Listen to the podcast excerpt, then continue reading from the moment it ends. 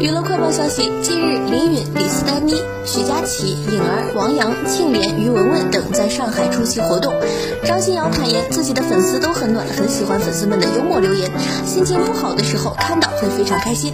谈及近况，他表示：“我最近发了两首新歌，今后可能会和熟人合作，也有见面会、粉丝活动，大家可以期待一下。”而正在拍摄新剧《梦华录》的林允压轴登场，谈及年轻力这一主题，林允认为是想法独立，保持年轻心态。还想挑战骑摩托车，他还透露了最近在片场和刘亦菲、柳岩的互动。杀青了几天，我们几个玩掰手腕，我旁观比赛，柳岩姐赢了。